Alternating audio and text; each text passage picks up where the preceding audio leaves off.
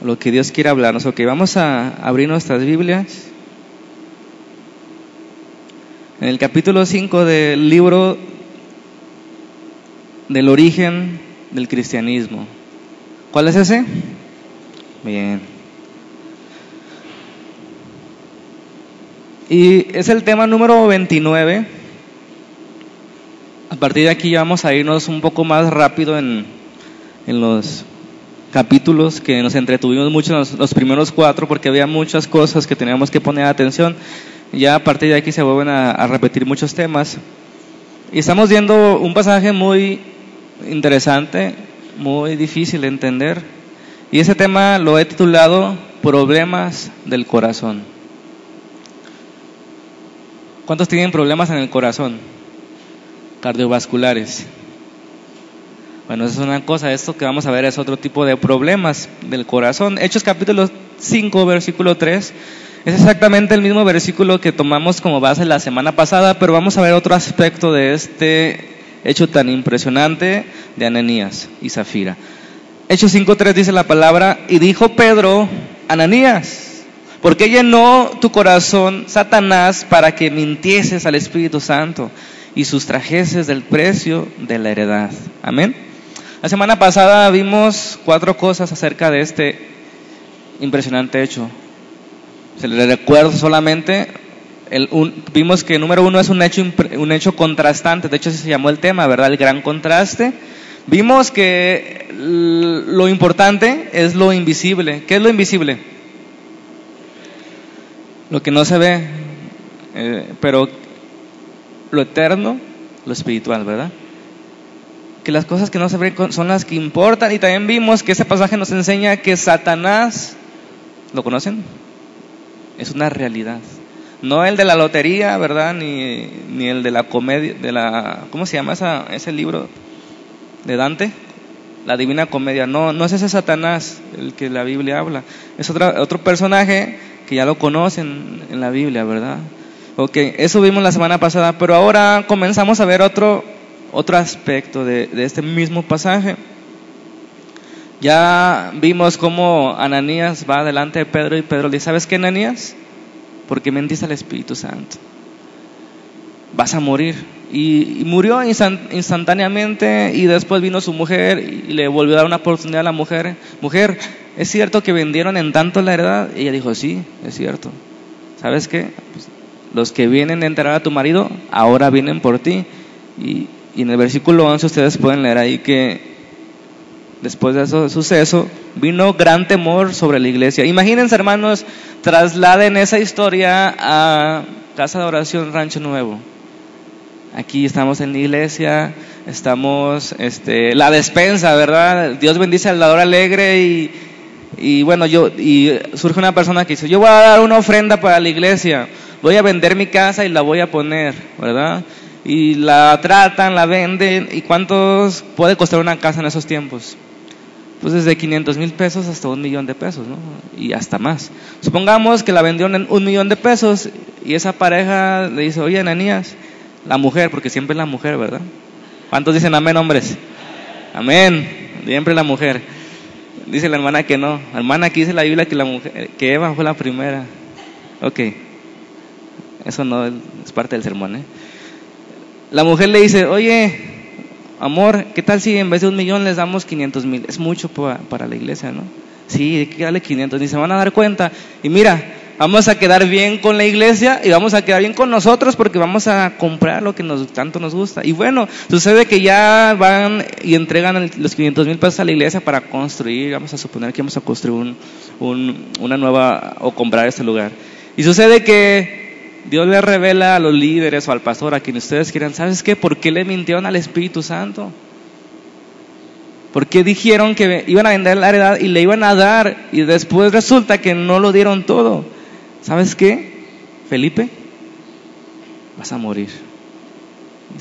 Y cae ahí el azotón de Felipe.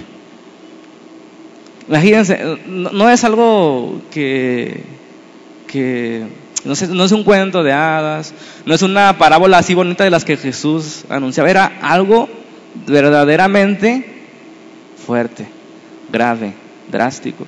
que puede parecer exagerado Dios, pero así lo quiso hacer Dios y nosotros no podemos negar que Dios actúa y lo hace correctamente y lo que Dios hace es justo.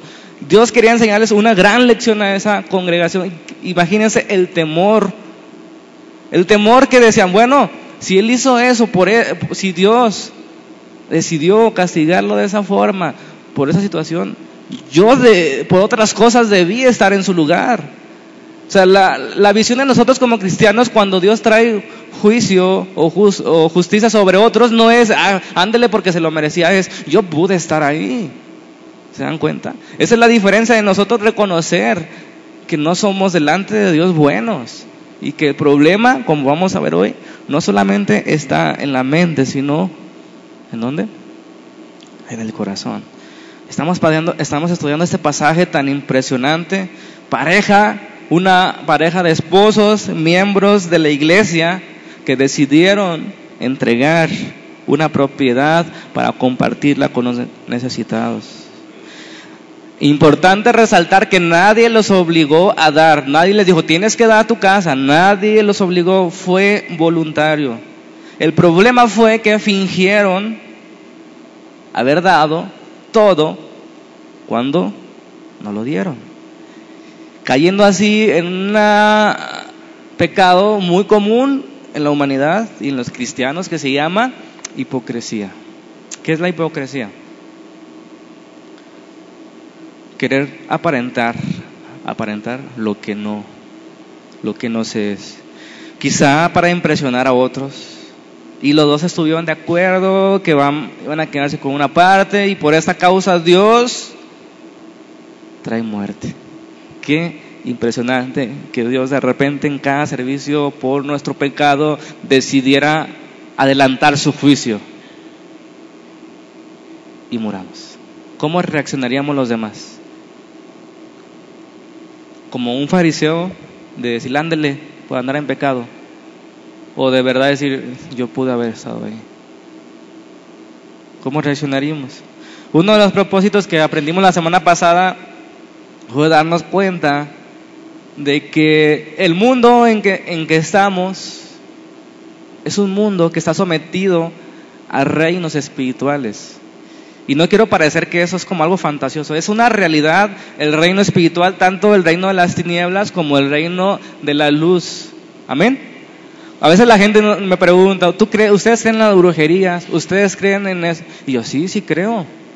Existe el mal, existe la maldad, existe una fuerza suprema llamada Satanás, un ser que domina, un ser que esclaviza, que ciega el entendimiento. Sí existe el reino espiritual, tanto malo y como bueno. Y uno solamente puede ser esclavo del bien o esclavo del mal, como dice Pablo. Entonces es una buena pregunta preguntar de qué somos siervos. Entonces nos damos cuenta que la importancia de lo espiritual y nos damos cuenta que Satanás apostó por algo que se llama materialismo. ¿Saben lo que es el materialismo?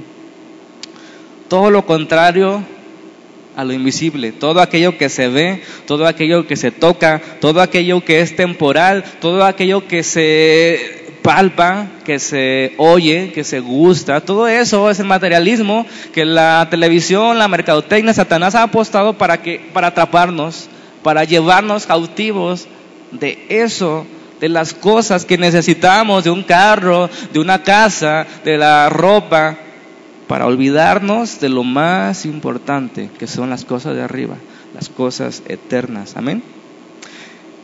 Y escoger el materialismo, preocuparse por el materialismo, vivir para por el materialismo nos hace definitivamente construir una casa en la arena que al final de cuentas, dice la palabra, irá a la ruina, caerá.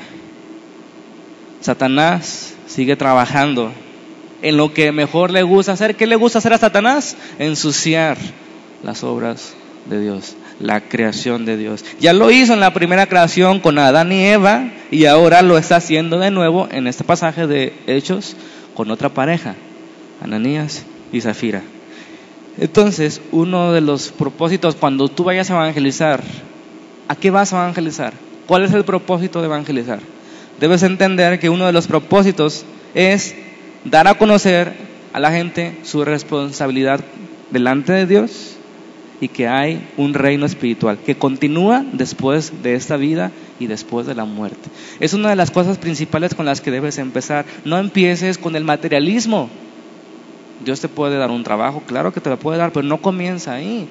No comienza con esta vida, no comienza con, con tener fama, con tener riquezas. Las cosas comienzan con las realidades espirituales. ¿Sí entendemos lo que es una realidad espiritual?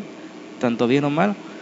Ese es el mensaje que Dios está enviando al mundo y les guste o no a la gente. A nosotros nos gusta entender que todo está en manos de Dios, ¿están de acuerdo? Pero a muchos no les gusta que estén en manos de Dios. Entonces el mensaje que nosotros leemos en Lucas 24, 48, el Jesús les comisiona a sus discípulos, Él les dice, ustedes son testigos de estas cosas. He aquí yo enviaré la promesa de mi Padre sobre ustedes, pero quédense ustedes en Jerusalén hasta que sean, ¿qué dice ahí? Investidos. ¿Qué es investir? ¿Qué entienden por investir? No vestir, investir. Lucas 24, 48 y 49. ¿Qué, dijeron por acá? ¿Llenos? Sí, así como llenos, como este. Sí, llenos. Se me fue la palabra que tenía en la mente. A ver, ayúdenme otra palabra, aparte de llenos, de investir revestidos, algo pleno, así investido de poder, capacitados, llenos, sumergidos, algo así, ¿verdad? Entendemos la palabra investir, ¿verdad? Que algo que nos llena, capacita, ¿ok? En otras palabras, Jesús estaba diciendo, ¿saben qué, iglesia? Los voy a distribuir por todo el mundo para que le hablen a la gente de mí, de quién soy, de por qué vine al mundo y de todo lo que he hecho. Estas buenas nuevas que las llevarán a la gente a la vida abundante, una vida que nunca acaba. Y esa vida abundante no es algo temporal, ¿estamos de acuerdo? El Evangelio es algo espiritual. Entonces, ¿por qué el, el mundo no cree en este mensaje tan bueno? O sea, un mensaje que te dice, tú no debes nada de la condenación del pecado, tú eres salvo, si aceptas a Jesús, tú vas a tener vida en abundancia, tú vas a tener vida eterna, tú vas a poseer una este, herencia espiritual que nunca acabará. ¿Por qué ese mensaje no la cree la, la gente del mundo? ¿Por qué? Porque algo tan hermoso no lo toman. Es como si le digo, ¿quién quiere este libro? A las tres el que pasa aquí se lo gana.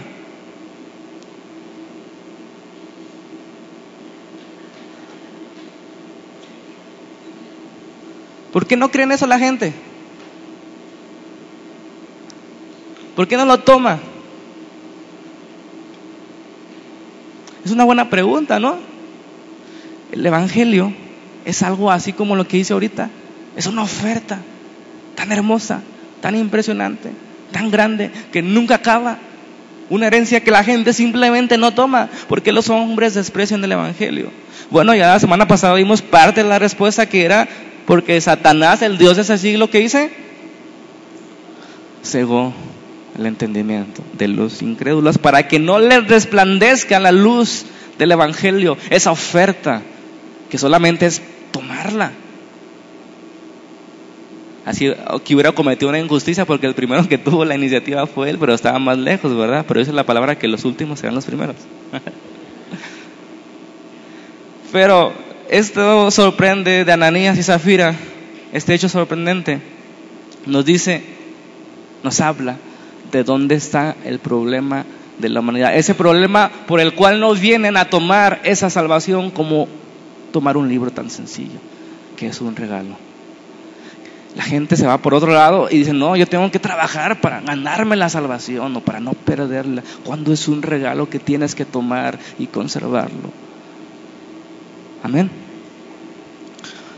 ¿Dónde está el problema? ¿Dónde está el problema de la humanidad? Porque la humanidad está equivocada con respecto a cuál es su verdadera necesidad. Se equivoca en el concepto que tienen ellos de sí mismos, del hombre, son buenos, no son tan malos, son víctimas. ellos se creen así. Y entonces no buscan, no tienen esa necesidad de buscar una solución a su problema, porque no piensan que el problema está en ellos. Ellos creen que el problema está en no tener dinero o en no tener buenas oportunidades de educación, pero el problema no está allí. El enemigo a vencer no es el vecino. Amén. Ellos no entienden eso. Y tristemente a veces los cristianos tampoco entendemos dónde está el mal. Toda la gente, ustedes salen y preguntan a todos, hacen un, un consenso. Todos, absolutamente todos les va a decir, van a coincidir en que el mundo va mal. ¿Están de acuerdo? Los escuchamos platicar cada vez más frecuente que vamos de mal en peor, que el crimen va aumentando, que los gobernantes están aprovechando, que los impuestos están subiendo, que el salario mínimo, todos coinciden en que hay un problema en la humanidad, pero el punto es que no encuentran la raíz de sus problemas y cómo tratar con sus enemigos. A pesar de que se hacen muchos esfuerzos, perdón, sinceros de mejorar el mundo, no vemos que el mundo haya mejorado con esas instituciones de beneficencia, este, que son buenas, pero que no solucionan la raíz del problema. Y por más esfuerzo que vayan, no vemos que el mundo vaya cambiando, ¿verdad? Ustedes ven que vaya evolucionando el mundo en el siglo XXI, que es diferente al siglo XIX. Dicen los historiadores que la humanidad va haciendo círculos, que parece que va mejorando, pero después vuelve al inicio y vuelve a repetirse y vuelve a repetirse. Ok, vamos a ver algunos puntos. El número uno, el diagnóstico. Ese es el tema del sermón, ¿verdad? Encontrar, hablar de, de los problemas de la humanidad, por qué la humanidad no acepta ese regalo y por qué los cristianos no crecen, por qué se quedan ahí. Esa trata de, ese sermón trata de responder esas preguntas. ¿Dónde está el problema? El diagnóstico, el número uno, el diagnóstico. El inciso A, vamos a ver el diagnóstico que el mundo da. Los que han por lo menos estudiado o, leído algo de, de medicina, se darán cuenta que el diagnóstico muchas veces es más importante que las medicinas. ¿Sí? ¿Están de acuerdo? O los que padecen alguna enfermedad. Gracias. Si no les si no diagnostican bien una enfermedad y les dan otra este, medicina, ¿qué sucede? Puede llegar llevarlos a la muerte.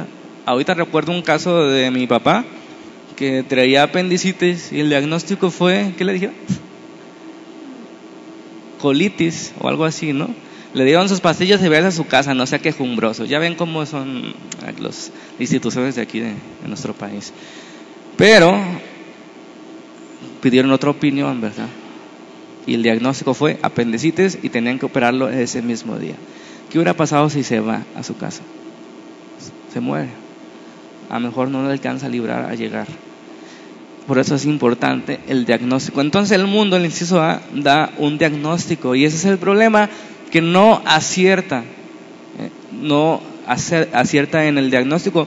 El problema es que su diagnóstico del mundo no va a la raíz del problema, sino solamente superficial. Son de esas amas de casa que levantan la alfombra y meten la, la basura. De esas no hay aquí, ¿verdad? Porque no tienen alfombra, si no, sí lo harían. Digan la verdad, cuando está en pizza o algo. Así es la, la solución del mundo ellos analizan la conducta de cada individuo, hacen sus estadísticas, sus estudios, ven precisamente que la delincuencia juvenil va aumentando, se dan cuenta que el problema está en su conducta y se dan cuenta que esos estudios son muy educativos, muy interesantes y llegan a la conclusión de que el problema está en la conducta, ¿verdad? Y proponen soluciones, reformas a la educación o castigos más severos contra los criminales. Amén. Pero, ¿cuál es su problema con ellos? A ver, ayúdame mientras que tomo agua.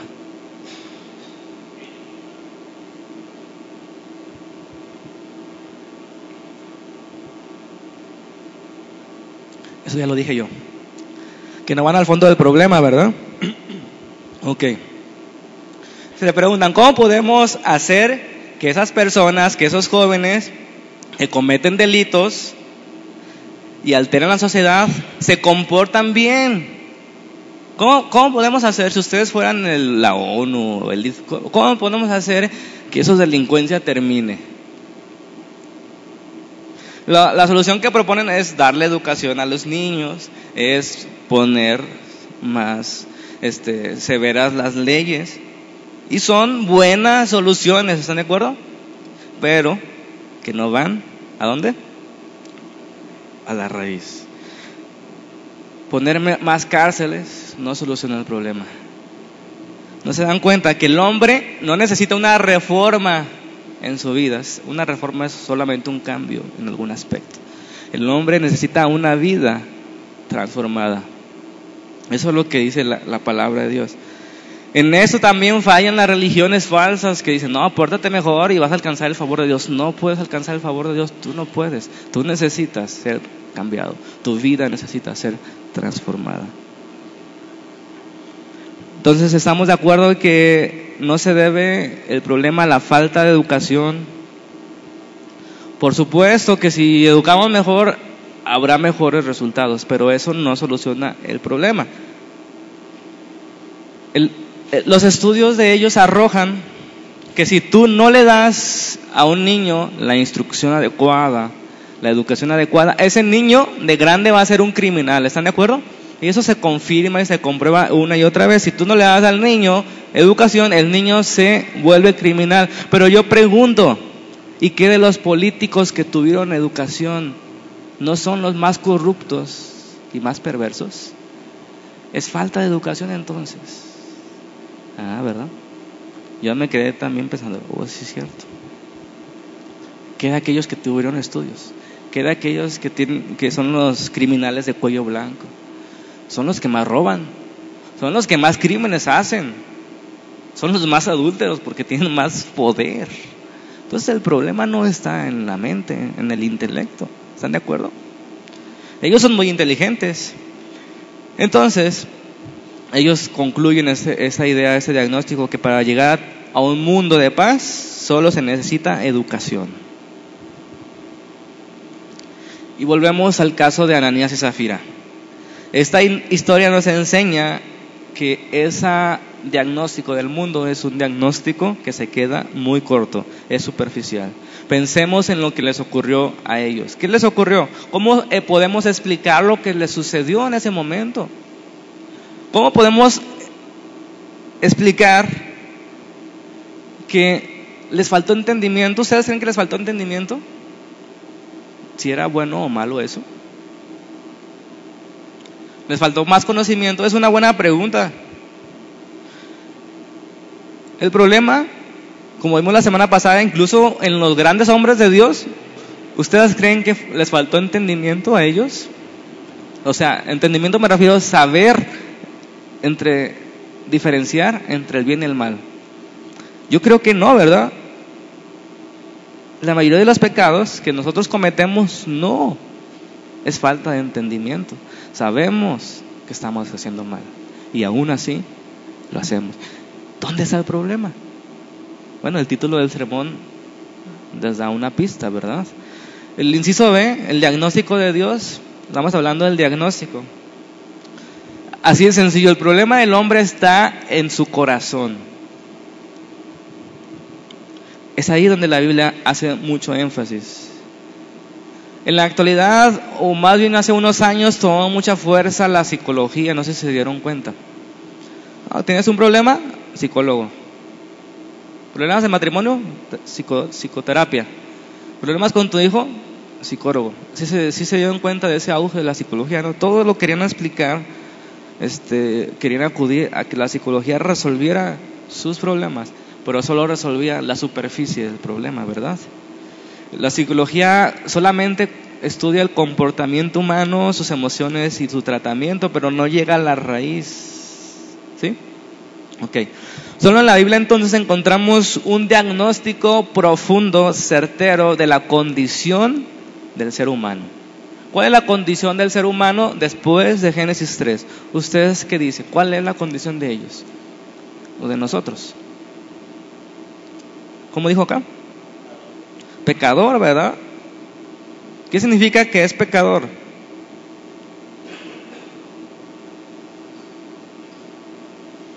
Aquí es importante que notemos una diferencia, que no es lo, no es lo mismo decir que el hombre peca porque es pecador a que es pecador porque peca.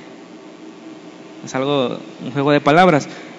Más sencillo, el hombre peca simplemente porque así trae su, su condición. Ok. Pedro, sin muchos años de preparación, sin universidades, aquí llega a la conclusión certera. Y él le dice a Ananías, ¿por qué llenó Satanás tu corazón? ¿Se dan cuenta? No le dijo su mente, no le dijo sus emociones, le dijo su corazón. Lo mismo le dijo a su mujer. Y Pedro en su experiencia sabía que Satanás lo persuadió a negarle tres veces a Jesús. Yo creo que Pedro nunca se lo olvidó esa vez. Sabe cómo trabajaba Satanás y por eso no dudo en decirle, ¿por qué Satanás llenó tu corazón? Hechos capítulo 5, 3, vamos a leer este pasaje. ¿Por qué llenó Satanás tu corazón? Para que mintieses al Espíritu Santo y sustrajeses el precio de la edad. Fíjense bien en el 4, reteniéndola, o sea, quedándote con ella, no se quedaba a ti y vendida no estaba en poder. Fíjense bien, este pasaje en ese lenguaje como que no da la idea de lo que realmente quiere hablar. Fíjense, en otras palabras, lo que está diciendo. Ananías, para empezar, no tenías necesidad de venderlo. Aún después que lo hiciste y que recibiste tu dinero, no tenías la obligación de dar un centavo. Podías haberte quedado con todo si así lo deseabas. Aún lo tenías en tu poder. Pero decidiste engañar dos veces deliberadamente. ¿Por qué lo hiciste? ¿Por qué pusiste eso en tu corazón? ¿Se dan cuenta? ¿Por qué decidió eso? No tenía necesidad de venderlo y aun cuando ya lo vendió, no tenía por qué darlo. El problema fue que mintió dos veces. Mintió al Espíritu Santo. Es decir, voy a dar la heredad y no la dio. ¿En dónde está el problema? Dice ahí Pedro, ¿por qué pusiste esto? ¿En dónde? En tu corazón. Es ahí el problema al descubierto, ¿verdad? Alguna vez escuché esta frase y no, no pude encontrar de quién fue, pero dice así, el problema del corazón es el corazón del problema. ¿Sí entendieron? El problema del corazón es el corazón o el centro de todo el problema de la humanidad. Eso nos lleva al punto 2. El problema está en el corazón, como ya lo acabamos de ver. No es un problema intelectual, no es un problema de conocimiento o de información, es algo más profundo que quizá no, no nos habíamos puesto a pensar que hay algo más profundo que nuestros pensamientos o que nuestras emociones que expresamos. Amén. Incluso si ustedes ven algunos hombres más inteligentes en toda la historia, han llegado a ser los hombres más perversos, los hombres más ilustres, ¿verdad? Ese corazón puede llegar a arruinar las vidas de tal forma. Aquí nos dice el texto que Satanás llenó el corazón de Ananías. ¿Y quién es Satanás? No olvidemos de dónde proviene. ¿De dónde proviene Satanás?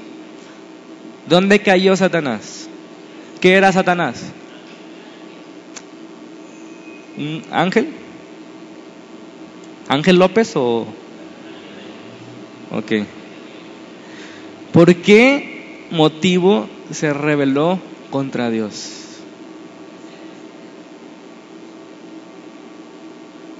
Quería ser más poderoso que él, dije aquí una persona, ¿quién más me dice otra opción? Ándele, quería ser igual. ¿Cómo se llama eso? en términos mexicanos? Envidia o celotes, ¿verdad?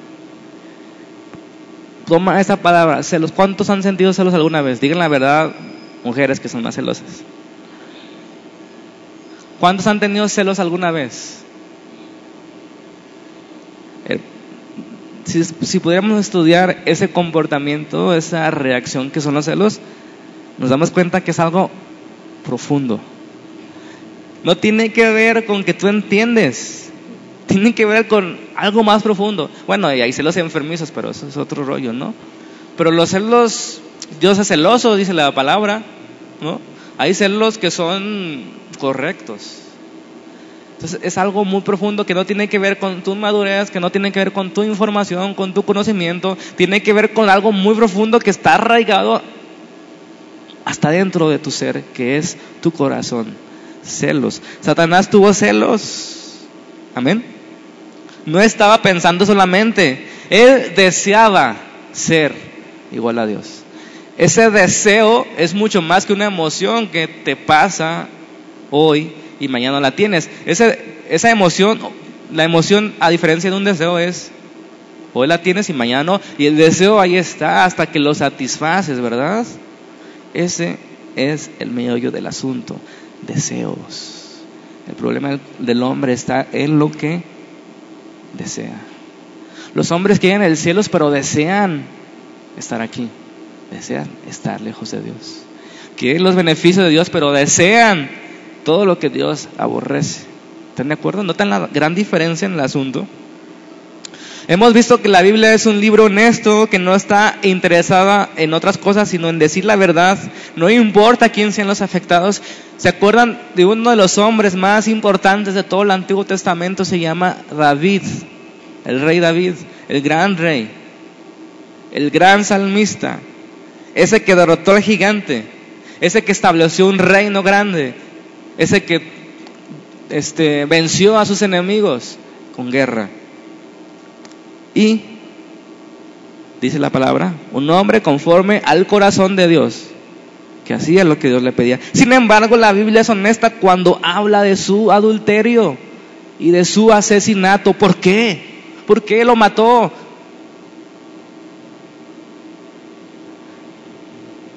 ¿Por qué lo hizo? Vuelvo a repetir la pregunta, ¿le faltaba entendimiento? Eh, ¿No estaba familiarizado con la enseñanza del adulterio? ¿No se sabía los diez mandamientos? La respuesta es, no, no fue eso, no le faltaba entendimiento, no le faltaba conocimiento, al contrario, él escribía una y otra vez acerca de la ley del Señor, que se deleitaba en ella, que amaba, que era como la miel, y sin embargo adulteró. ¿Dónde está el problema? Aún con los hombres de Dios. Tenía entendimiento. Sabía acerca de la ley. La amaba, ¿verdad? Y él dice en el Salmo 51.10, descubrió el problema. Crea en mí, oh Dios, un corazón limpio.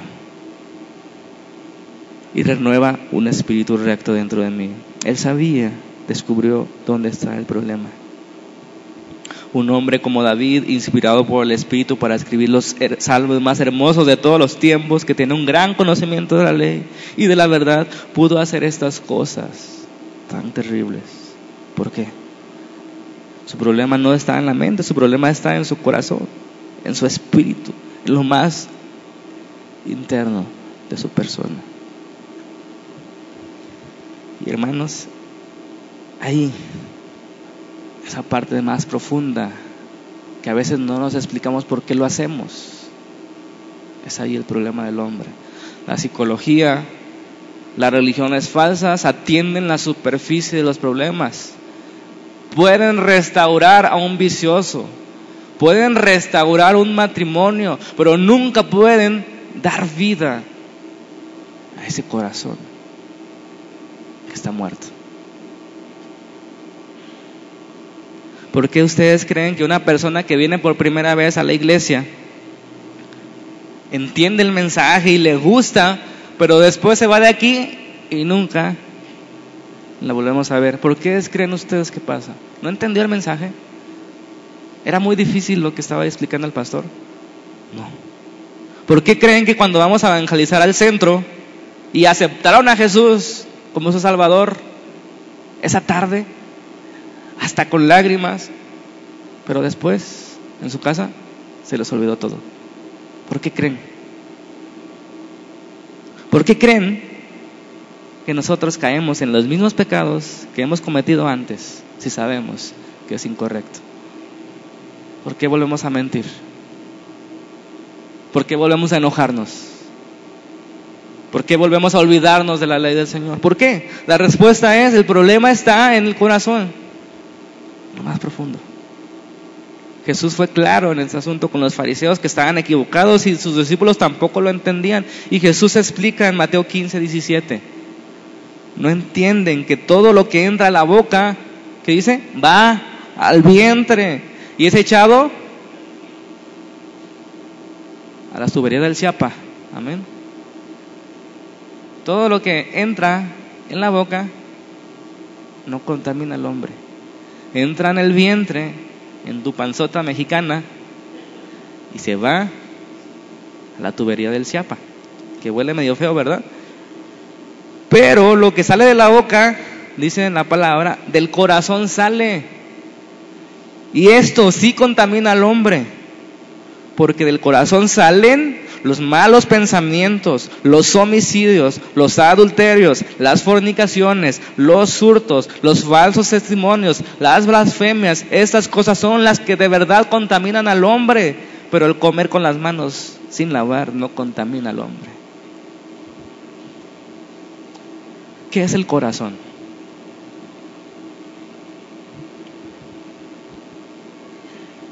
¿Qué es el corazón? Yo creo que el mundo tiene una, un error en su concepto de corazón. Y a veces también nosotros. Pensamos que las cosas del corazón son las cosas románticas, cosas de sentimientos y de las emociones. ¿Verdad que eso pensamos? Pero no. El corazón, según la Biblia, es ese centro de tu personalidad, lo que te hace a ti único, ese centro. Claro que incluye las emociones, los sentimientos y los pensamientos, pero es algo más profundo. Es lo que origina tus pensamientos, es lo que origina tus emociones, es lo que produce tus palabras, lo que hay en tu corazón. De la abundancia del corazón, ¿qué dice la palabra? Abre la boca. Amén. El corazón es el núcleo donde surgen todas esas cosas. Tus pensamientos y las emociones. Ahí se produce en todo. No es ese aparato reproductor que, ¿cómo se dice? Bombea sangre. Bueno, así le llaman al, porque está en, la parte del centro de, la, del cuerpo, me imagino. Pero la Biblia cuando dice corazón no se refiere a esa cosa que en la lotería sale así medio. Se refiere al centro de la personalidad, al núcleo donde sale todo y controla todo lo que tú eres. Ok. La instrucción es importante, la educación es necesaria. ¿Están de acuerdo? La ley de Dios, si no, dice Pablo que si no supiera que la ley dijera no codiciarás, pues él no sabría que, que codiciar es malo. Es importante la instrucción, pero no es suficiente la ley del Señor para cambiar una persona. La ley le muestra, es como un espejo, la ley del Señor, ¿verdad? Que te muestra cuál es tu condición y que no puedes realmente. La ley, dice la palabra, es una guía, un, instructor que te lleva a Cristo a pedir misericordia porque tú no puedes con las demandas de la ley. Entonces, la ley no puede librarnos de la muerte. Nos da entendimiento, nos da conocimiento, nos da incluso sabiduría. Por eso estudiamos la Biblia. Por eso estamos cada domingo y a veces hablando de lo mismo, hablando de la palabra de Dios, de instrucción de Dios, de lo que Dios habla. Sin embargo, no es suficiente, ¿verdad? No es suficiente con, que yo les diga, hermanos, debemos orar todos los días. ¿Verdad que no es suficiente porque no lo hacemos a veces? ¿Por qué no es suficiente? ¿Por qué hacemos lo que sabemos que está mal? En determinado momento sabemos que está mal y sin embargo lo decidimos hacer. ¿Por qué? ¿Cuántas veces seguimos en ese pecado? Otra vez ya, ya había dicho este problema. El problema está en lo que deseamos. Dice la palabra en Juan 3:19, ya todos lo conocen. Esta es la condenación. Que la luz, ¿qué dice? Vino al mundo. Y los hombres amaron qué? Ahí está, ahí está el problema. Amaron más las tinieblas. Esa es la respuesta. ¿Por qué no todos creen? Porque amaron más las tinieblas. No es que la gente no sepa que hay luz. Incluso el mundo hace buenas películas, buenos discursos, con buen mensaje acerca de terminar con las guerras, ¿verdad? Y la violencia. Sin embargo, las cifras siguen en aumento. Dice Santiago 4.1, ¿de dónde vienen las guerras y los pleitos entre ustedes? La respuesta, ¿no es de vuestras pasiones? Es decir, de los deseos más profundos, las cuales combaten con sus miembros. Dice, codiciáis y no tienes, matas y ardes de envidia y no podéis alcanzar, combates y luchas porque pero no tenéis lo que deseas porque no pedís, y lo dice pedís y no recibís, porque piden mal para gastar en sus deleites. Dice ahí de sus pasiones, algo más profundo que la emoción y que el pensamiento. Vuelvo a la pregunta, Pedro, Pedro vuelve a la pregunta de Anías, ¿por qué has hecho esto? Y luego le remata, ¿por qué pusiste esto en tu corazón? Primero dice que Satanás lo puso y luego, ¿por qué lo pusiste en tu corazón? Por más inteligentes que sean los hombres, siempre lo que los gobierna es lo que desean. Ese es el problema del hombre. No es que el hombre no pueda, de alguna manera, detener su pecado. Claro que puede hacerlo y por conveniencia lo hace, para no ser cachado, etcétera. Puede hacerlo, pero no desea hacerlo. Si el hombre dice, ¿sabes que no hay castigo? Puedes adulterar y tu esposa no se va a enojar, que eso está más raro, ¿verdad? Lo harían, ¿a poco no hombres? Digan la verdad. si no hubiera problema con Dios y con tu mujer, ¿no lo harías? ¿A poco no hay mujeres más este, siempre más, mm, ¿cómo decirlo? Hermosas que otras, siempre la va a ver. ¿A poco no? ¿A poco no es más, eso piensa en un hombre del mundo, ¿a poco no es más seductor tener una mujer allá cada, este, cada semana que no tienes que lidiar cada, día con ella, ni darle chivo, ni, ni bajar la tapa del baño? Eh, ¿Qué más les ocurre? ni ir a las tortillas. ¿A poco? No, por, eso, ¿Por qué creen que adulteran los hombres? Porque no es un compromiso. Porque te dan solamente eso. Y ya saben todos que no tengo que decir en televisión abierta, ¿verdad? Es el problema, lo que desea el corazón del hombre. El tercer punto y último. Ya vimos el diagnóstico, ya vimos el problema está en el corazón y el tercer punto es el problema del corazón.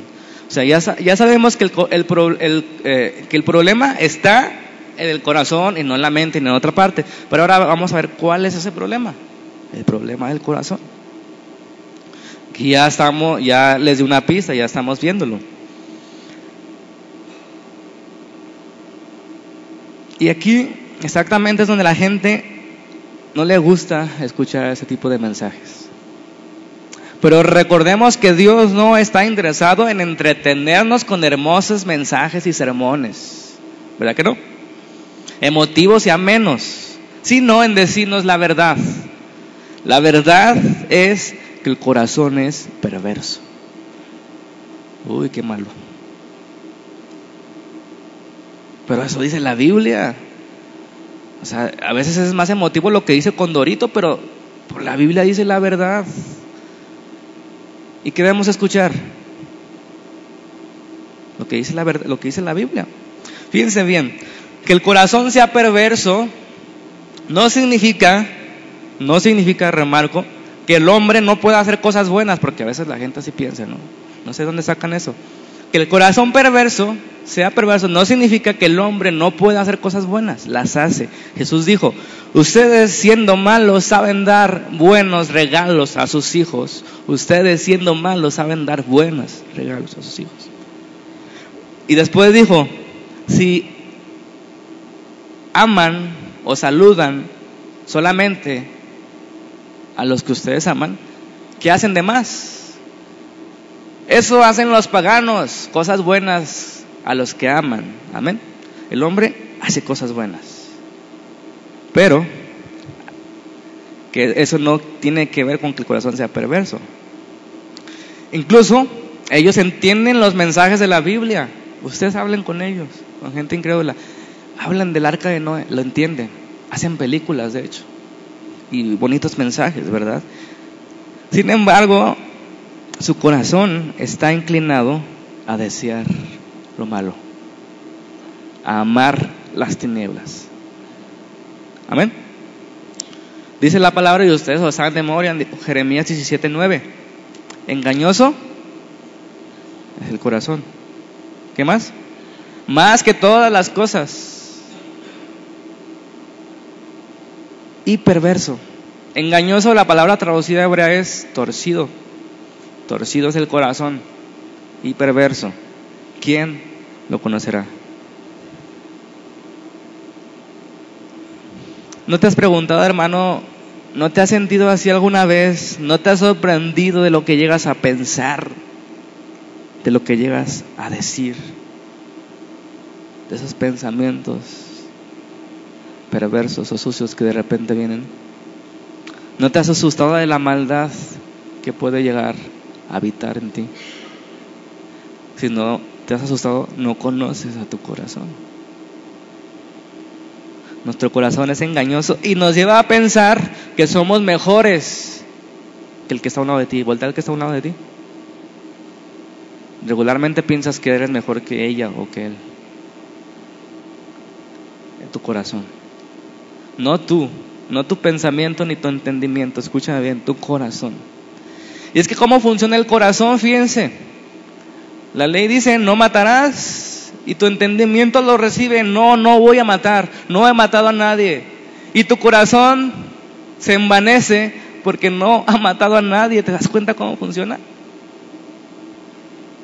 No está en el entendimiento. Tú entiendes que hay que buscar el reino de Dios y su justicia, que hay que buscar el bien a los demás, que hay que perdonar. Tu entendimiento lo hace y tu corazón se envanece cuando piensa que lo está logrando Él por sus fuerzas. ¿Se dan cuenta cómo es el corazón? Aún las cosas buenas, dice, las tuerce, por eso dice, torcido es el corazón.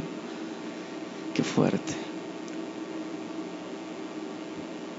Nos lleva a juzgar el pecado de otros de una manera dura. Y el nuestro, ahora sí nos mostramos comprensivos y maduros, ¿verdad? Dios me conoce, Dios sabe, Dios conoce mi corazón. Sí, Dios conoce tu corazón y dice que es perverso y torcido, ¿verdad? Ananías y Zafira se creyeron inteligentes. Pensaron que podían lograr quedar bien con ambos mundos, el espiritual y el terrenal. Pensaron que podían quedar bien con la iglesia y con ellos mismos. Pensaron entre sí, nos llevamos, nos llevaremos alabanzas por dar este donativo y nos quedaremos con parte para disfrutar de él. Fíjense cómo es el corazón de, de bipolar, ¿no? Del mismo corazón surgen los pensamientos y, y captan los entendimientos. De su corazón caviló pensamientos de decir, bueno, todos están entregando sus casas y vean cómo se ven entregados y gozosos. Vamos a entregar a nosotros también, pero no entregamos toda. Es, es bien raro el corazón, ¿a poco no? No logro entender cómo es que a veces actuamos así nosotros también.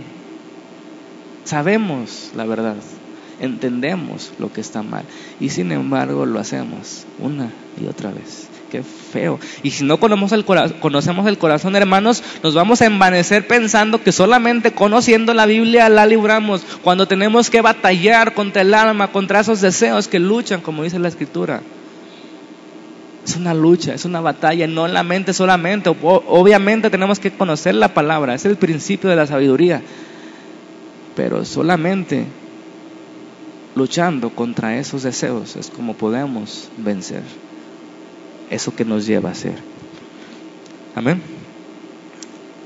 Y fíjense, de alguna manera el hombre cree que puede engañar a Dios. De alguna manera el hombre sin Dios piensa que puede hacer cosas malas y mientras no lo vean, no pasa nada. Piensa que puede engañar a Dios, piensa que Dios puede ser burlado. Pero aquí vemos con este pasaje tan importante que Dios no puede ser burlado. Que lo que el hombre siembra, eso va a cosechar. No se puede caminar por el camino angosto y por el camino ancho a la vez, una pata acá perdón la expresión, y una pata acá, como los mexicanos, ¿verdad? No se puede. O vas en el camino ancho o vas en el camino angosto porque son en direcciones opuestas. No puedes estar en los dos. Y sin embargo hay gente que piensa estar aquí y en el mundo. Piensa que pueden hacer amigos de Dios y amigos del mundo cuando la palabra dice no se puede. El que se constituye amigo del mundo se constituye enemigo de Dios. Almas adúlteras. Amigo se refiere a una relación íntima, ¿verdad? De que desean aquellas cosas. Estos hombres ya, para concluir, sabemos que estaban mal y que era un acto hipócrita, ¿verdad? Es algo hipócrita. ¿Cuál fue el pecado de Ananías? Hipocresía. Okay, no puede haber otro, otros pecados dentro de la hipocresía, pero su pecado principal por el cual fueron castigados fue su hipocresía. No fue porque le robaron a Dios el diezmo, porque ha escuchado que gente dice eso. No fue eso, fue su hipocresía de querer aparentar lo que no estaba sucediendo. Pero fíjense bien, entendemos que ellos pecaron. Pero yo pregunto, ¿no tenemos todos parte en nuestro corazón de un Ananías y un Zafira en nuestras vidas? Así de simple. No tratamos de aparentar, o esa palabra suena muy fuerte, o de dar la impresión distinta cuando estamos en la iglesia y cuando estamos allá afuera. Seamos honestos.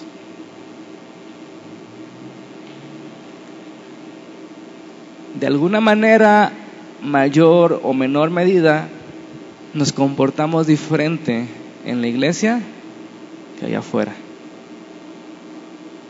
Amén. ¿Qué de nuestros pensamientos y de nuestras palabras vanas que utilizamos? Y a veces utilizamos esas máscaras, ¿verdad? Ojalá que llegáramos a esa integridad. Esa es la palabra integridad, ser el mismo en todos lados. Ojalá. Pero seguimos batallando. Seguimos batallando con el corazón.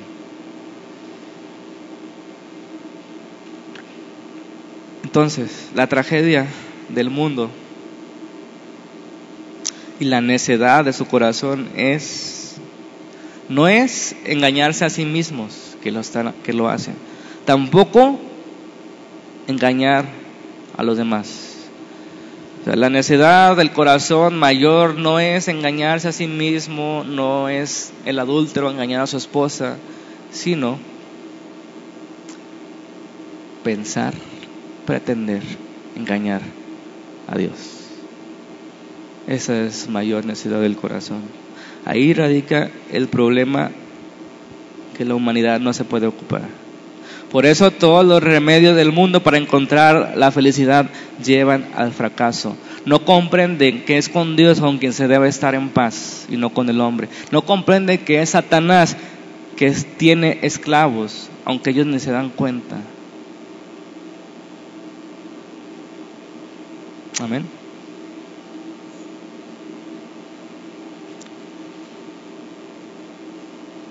es ahí donde vemos la realidad de lo espiritual. Y es cuando entendemos en nuestro corazón, no en nuestra mente. ¿Sí? Es diferente. Que la necesidad de que Dios tuvo que mandar a su Hijo a morir a que cargara con nuestro pecado. Ser cristiano no es dejar de hacer cosas malas, es dejar de desearlas. Y al principio la lucha es como una carnicería entre lo que tu hombre interior desea y lo que tu hombre exterior desea.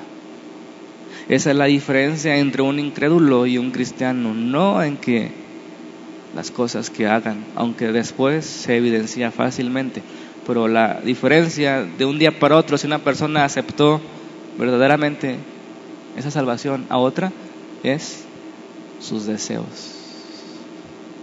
Ahí radica el problema. Y eso es lo que Dios solucionó en el hombre. No le dijo, pórtate bien y te ganarás el cielo. Él sabía que el problema estaba en sus deseos, en su corazón, en lo profundo. Y por eso dice Ezequiel 37, ya lo saben todos, ¿verdad? Les daré.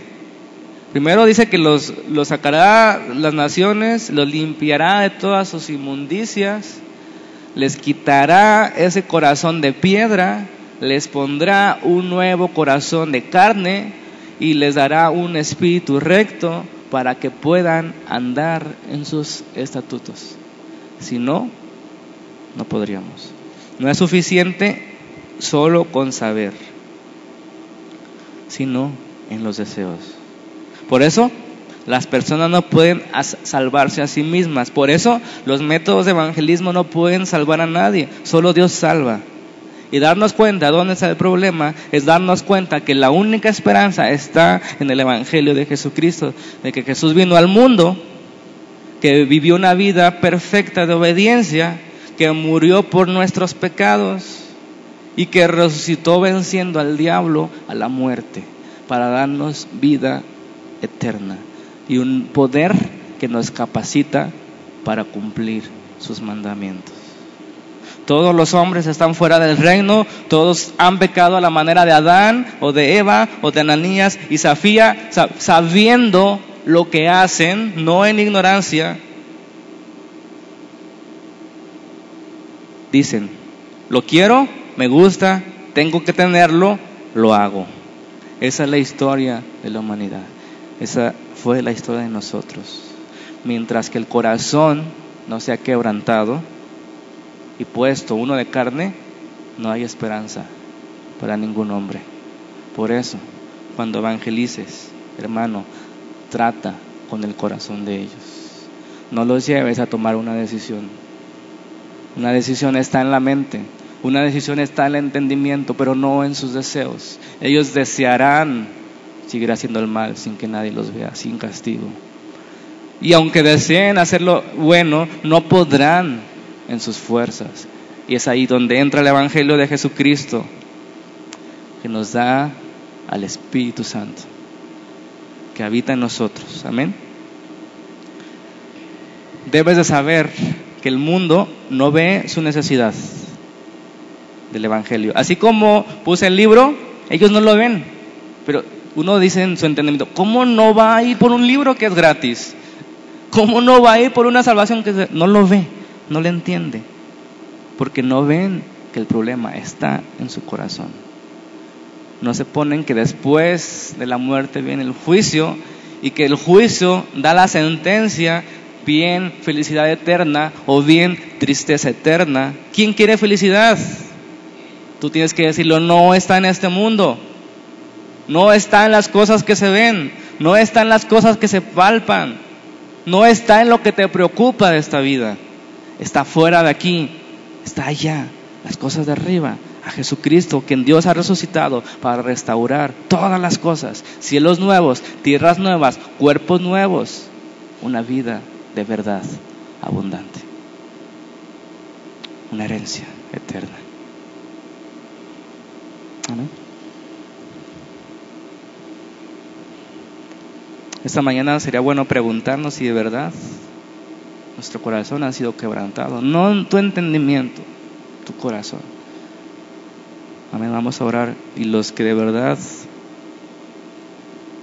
piensan que sus deseos no han cambiado, vamos a orar por ti esta, esta tarde.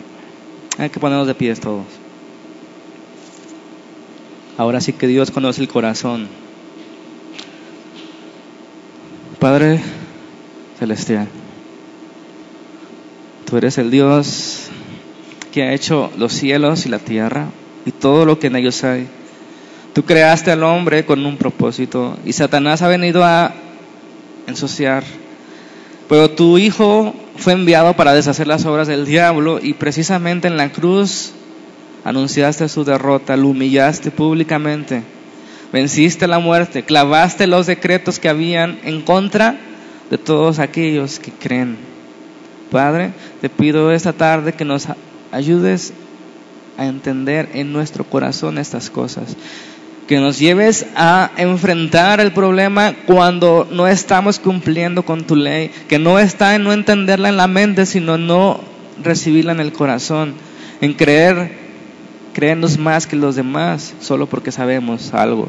Señor, ayuda a nuestras vidas, ayuda a hacer unas Ayúdanos a ser personas íntegras, cristianos, que seamos las 24 horas cada día, Señor. Y Padre, ayúdanos a entender esto para poder compartir con otros, para poder ir al problema de, de la raíz en ellos, que no está solamente en tomar una decisión, sino en que sus deseos sean transformados, que la postre de ahí, de ese corazón, es donde saldrán los buenos pensamientos, las buenas obras, lo que a ti te agrada, Señor. Y también te pido, Señor, esa tarde por las personas que están aquí y que no se han arrepentido en su corazón, que solamente han entendido y que han creído que solamente por entender algunas cosas han alcanzado tu salvación, pero tu salvación es completa, tu salvación es en la mente y es en el corazón, Señor. Yo te pido por ellos, yo te pido que tomes sus vidas y las transformas y en este momento, Padre, si se están arrepintiendo, tú tomas sus lágrimas, tú tomas su, su sufrir, Señor, tú tomas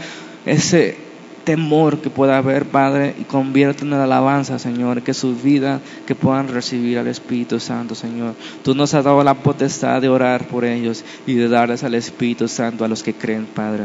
Te damos gracias porque tú no le niegas a nadie, Señor, tu Espíritu, así como un libro es regalado, tú das esa salvación, Señor. Y esta tarde, Señor, yo te pido, si las personas les falta, que tú la des en estos momentos, Padre. Tú bueno, Señor, y tu misericordia es inagotable. Gracias, Padre. Todo esto te lo pedimos en el nombre de Jesucristo. Amén.